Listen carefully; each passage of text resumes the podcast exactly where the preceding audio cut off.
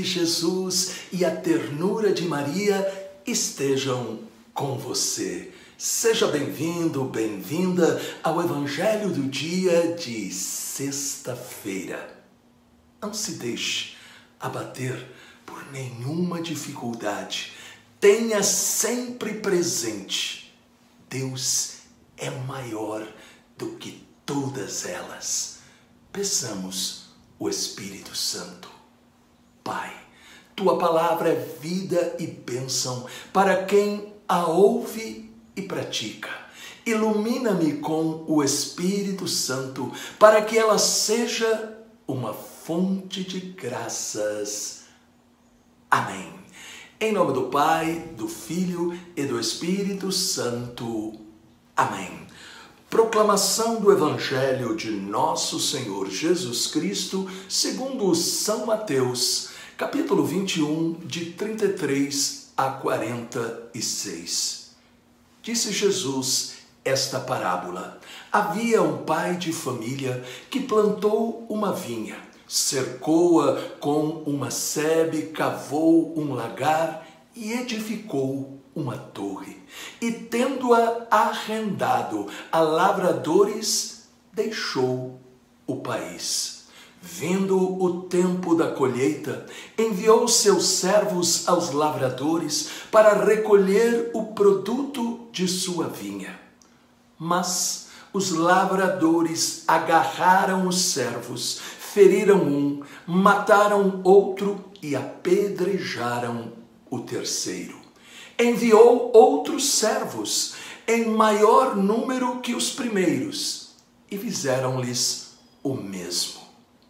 Enfim, enviou seu próprio filho, dizendo: Hão de respeitar meu filho. Os lavradores, porém, vendo o filho, disseram uns aos outros: Eis o herdeiro matemo-lo e teremos a sua herança. Lançaram-lhe as mãos, conduziram-no para fora da vinha e o assassinaram. Pois bem, quando voltar o senhor da vinha, que fará ele àqueles lavradores? Responderam-lhe: mandará matar sem piedade aqueles miseráveis e arrendará sua vinha a outros lavradores que lhe pagarão o produto em seu tempo. Jesus acrescentou: Nunca lestes nas Escrituras? A pedra rejeitada pelos construtores tornou-se a pedra angular. Isso é obra do Senhor e é admirável aos nossos olhos? Por isso vos digo: será tirado de vós o reino de Deus e será dado a um povo que produzirá os frutos dele. Ouvindo isso, os príncipes dos sacerdotes e os fariseus compreenderam que era deles que Jesus falava. E procuravam prendê-lo, mas temeram o povo, que o tinha por um profeta. Palavra da salvação. Glória a vós, Senhor. A quaresma é um tempo da misericórdia de Deus para um encontro mais profundo com Ele. Daí a importância de se deixar conduzir pelo Espírito Santo para vencer as ciladas do demônio. Esta é a mensagem da parábola da vinha que acabamos de ouvir no Evangelho.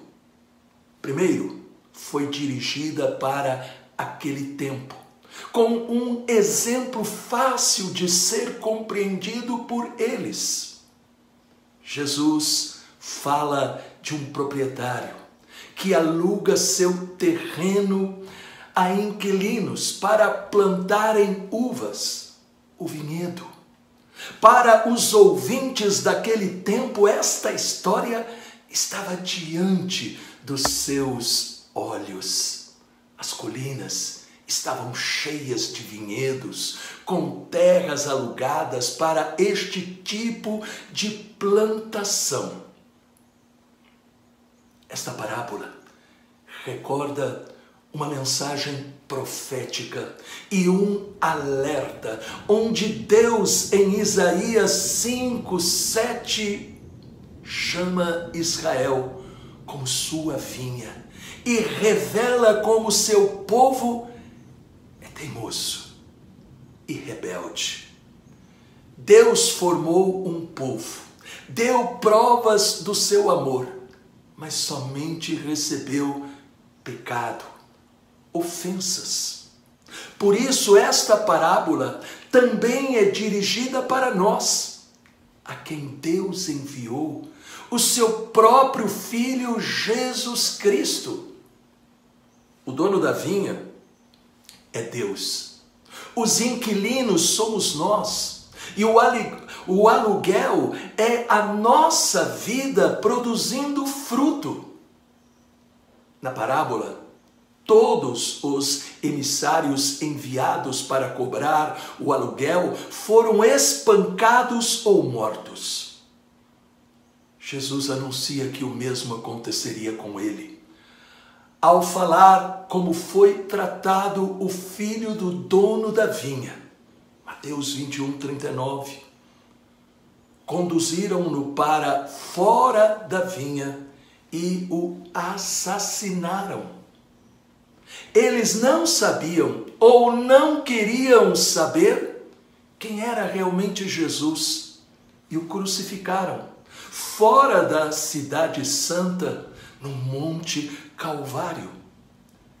Entretanto, nós sabemos, e assim a conversão que cada quaresma deve provocar é a renúncia ao pecado e a todos os pensamentos, palavras e atitudes que ofendam a Deus. Não basta reconhecer os pecados na confissão. É necessário, é importante. Mas também é necessário, depois da absolvição, não mais cometê-los e repará-los. Pense um pouco. Como você está cuidando da obra de Deus. Tem sido puro em seus pensamentos, palavras e atitudes com o próximo? Oremos. Obrigado, Senhor, por todos os benefícios que nos destes, por todas as dores e insultos que suportastes por nós. Fazei-nos conhecer-te mais claramente, amar-te mais ternamente e seguir-te mais de perto para o nosso próprio bem. Amém. E antes da bênção, eu lembro para você, deixe um comentário e compartilhe nas suas redes, mande um link nos grupos do seu celular para que as pessoas sejam tocadas por este Evangelho.